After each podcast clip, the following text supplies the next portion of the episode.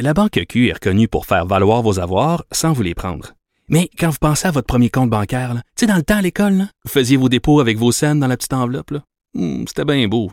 Mais avec le temps, à ce compte-là vous a coûté des milliers de dollars en frais, puis vous ne faites pas une scène d'intérêt. Avec la Banque Q, vous obtenez des intérêts élevés et aucun frais sur vos services bancaires courants. Autrement dit, ça fait pas mal plus de scènes dans votre enveloppe, ça. Banque Q. Faites valoir vos avoirs. Visitez banqueq.ca pour en savoir plus. Le remède à la désinformation. Mario Dumont et Vincent Dessureau. Cube Radio. Bon, c'est pas que je suis un prophète au plus fin qu'un autre, mais j'ai, j'ai, j'ai vu ça tout de suite, l'enjeu, quand le Canadien s'est classé pour la prochaine ronde des séries. Je me suis dit, là, on va jouer contre des équipes américaines. Il va falloir mettre du monde dans le Centre Bell. Euh, moi, j'avais suggéré qu'on mette euh, des personnes doublement vaccinées dans le Centre Bell. C'est une idée qui ne fut euh, jamais retenue. En fait, on se demande même si elle a été considérée au gouvernement, qui a finalement dit, on va mettre 1000 personnes de plus, là, basées sur le nombre de portes différentes par où on peut entrer au Centre Bell.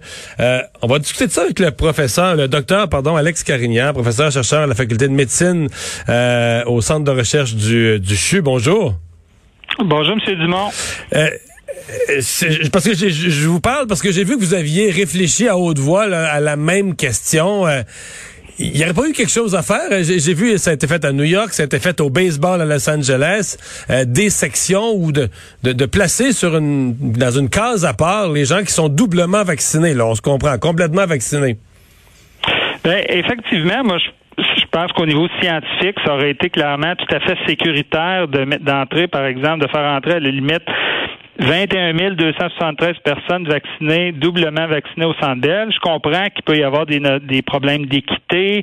C'est pas tout le monde qui a eu accès à la deuxième dose. Des gens qui n'ont pas été vaccinés pourrait dire, bon, dire qu'il y a une injustice. Ouais, mais là, je comprends bien, mais monsieur, moi, moi, j'étais bien placé pour signer mon texte parce que je, je l'ai pas eu la deuxième dose, là, puis cette semaine, j'ai l'âge, je, la trouve pas. Fait que j'aurais pas pu y aller, là, puis j'ai, comme je disais, si ça avait été des travailleurs de la santé, ben, j'aurais été bien content pour eux, puis si ça avait été des gens plus âgés qui ont leur deuxième dose, ben, j'aurais été bien content pour eux, mais j'aurais été content de voir plus de monde dans le centre belle point, là. Je comprends l'équité, qu'est-ce que tu veux, on est dans le milieu d'une campagne de vaccination. On peut pas tous être vaccinés le même matin, mais il y aurait eu quand même un message, là, euh, une espèce de ben, démonstration. J'ai exactement la même réflexion que vous. Je pense que ça aurait été un message très fort pour encourager la vaccination, favoriser les gens qui sont peut-être indécis à se faire vacciner.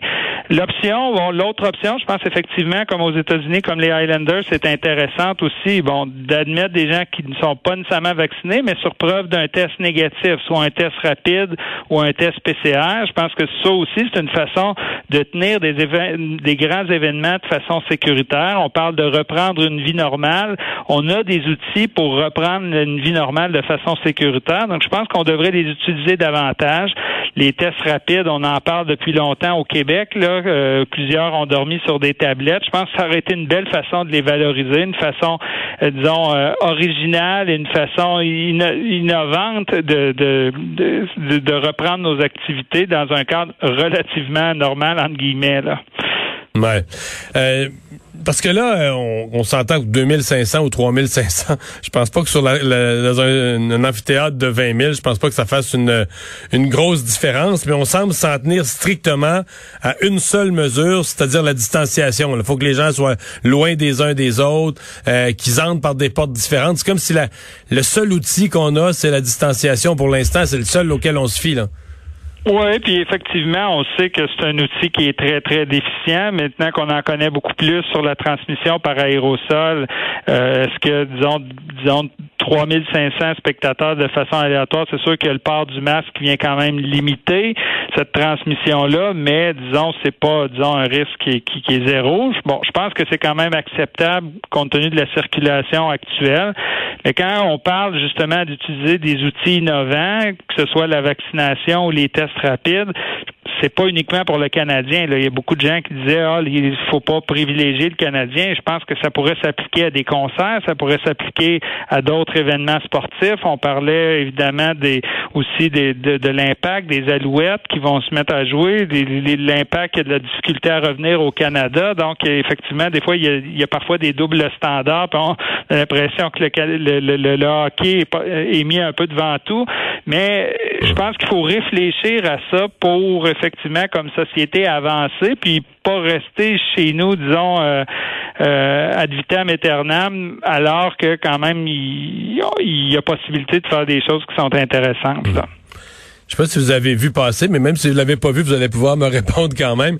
Euh, ce matin, euh, il y a des reportages sur le fait qu'hier, les équipes de la NFL, au football américain, ont reçu les directives pour l'année qui vient. Et la Ligue a mis en place vraiment deux protocoles en parallèle. Les joueurs complètement vaccinés, c'est liberté, manger ensemble à la cafétéria du centre d'entraînement, euh, le, sauna, les salles d'entraînement, c'est la liberté. Mais les joueurs pas vaccinés. Ils sont quand même assez nombreux. Il semble que les mouvements complotistes ont fait pas mal de victimes dans, les joueurs de la NFL. Euh, ils sont plusieurs à pas être vaccinés. Et là, on leur dit, ben vous, là, ça va être les mêmes protocoles plates que l'année passée. Vous allez manger tout seul, vous allez faire ceci, vous allez faire cela. Vous allez être testé à, chaque jour d'entraînement ou de match, etc., etc. Je, je, me posais la question, avez-vous l'impression que dans, dans différents milieux, ça c'est comme un échantillon, le football américain, mais que dans différents milieux, on va être obligé de faire ça et que les gens non vaccinés vont peut-être malheureusement le prendre conscience que c'était c'était une grosse décision leur affaire, c'était pas si banal que ça qu'ils ont pris une décision qui, est quand même lourde de porter de pas se faire vacciner. Ben, ce qui arrive, c'est qu'on sait maintenant le vaccin, au-delà de notre propre protection, il amène aussi une diminution de la transmission vers les autres personnes. Donc ça, au départ, on n'en était pas certain. Maintenant, on a les données pour utiliser ça. Donc, on peut comprendre qu'effectivement, là, c'est pas le fait de ne pas se vacciner, ça amène aussi un risque aux gens autour de nous. Donc, c'est pas uniquement notre propre personne. Puis on dit, je fais un choix personnel de pas me protéger. Il y a un risque pour les autres. Donc, pense ça aussi, ce qu'on voit dans la NFL, c'est en phase avec les directives du CDC. Déjà, depuis quelques semaines, les CDC annonçaient, bon, si vous êtes vacciné à deux doses, vous allez en voyage, vous n'avez pas besoin de quarantaine au retour. Vous pouvez vous rassembler à l'intérieur sans masque, sans distanciation, avec d'autres gens qui sont vaccinés. Donc, aux États-Unis, je dirais, on était plus actifs dans ce type de recommandations-là. Euh, chez nous, en fait, aussi, on attend, on a bien hâte de voir, euh, on a déjà parlé au Québec, là, fin du mois de juin, il va pouvoir y avoir des rassemblements entre les gens vaccinés à l'intérieur. Euh, bon, on n'a pas eu beaucoup de détails encore à ce niveau-là, mais effectivement, on, pourrait voir davantage ce genre de directives dans le futur. Docteur Carignan, merci beaucoup d'avoir été avec nous. Ça fait plaisir. Au revoir. On s'arrête.